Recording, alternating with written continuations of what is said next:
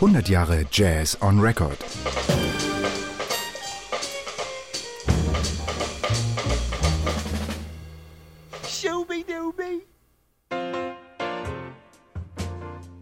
Mein Name ist Jonas Burgwinkel, ich bin Schlagzeuger aus Köln.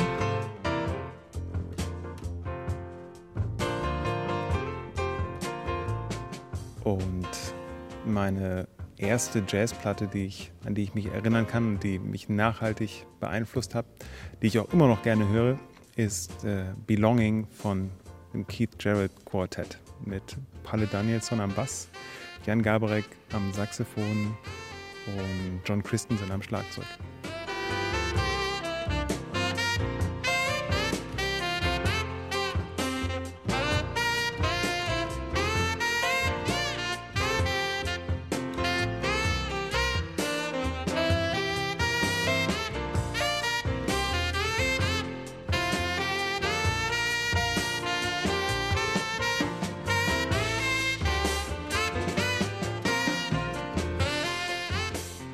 Glaube ich, gerade angefangen, Schlagzeug zu spielen. Ich war neun oder zehn und habe ähm, im CD-Regal von meiner Mutter rumgesucht. Einfach irgendwelche Platten, die interessant aussahen, aufgelegt.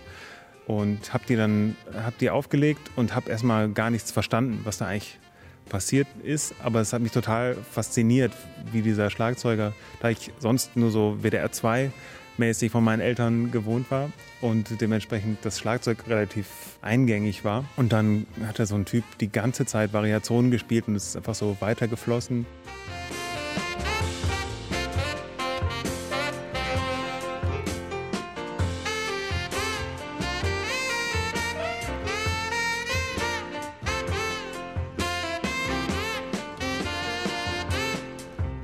Kann mich noch an Situationen erinnern, wo ich völlig begeistert dann äh, meinen Freunden so was davon gezeigt habe. Und dann blieb einfach die erhoffte positive, enthusiastische Reaktion aus. Aber als Kind kennt man es ja auch sehr gut, wenn man gerade äh, ein neues Spielzeug bekommen hat und denkt, das ist das Tollste auf der ganzen Welt. Und von dem Kollegen, dem man das zeigen will, dafür ist überhaupt kein Kanal für offen.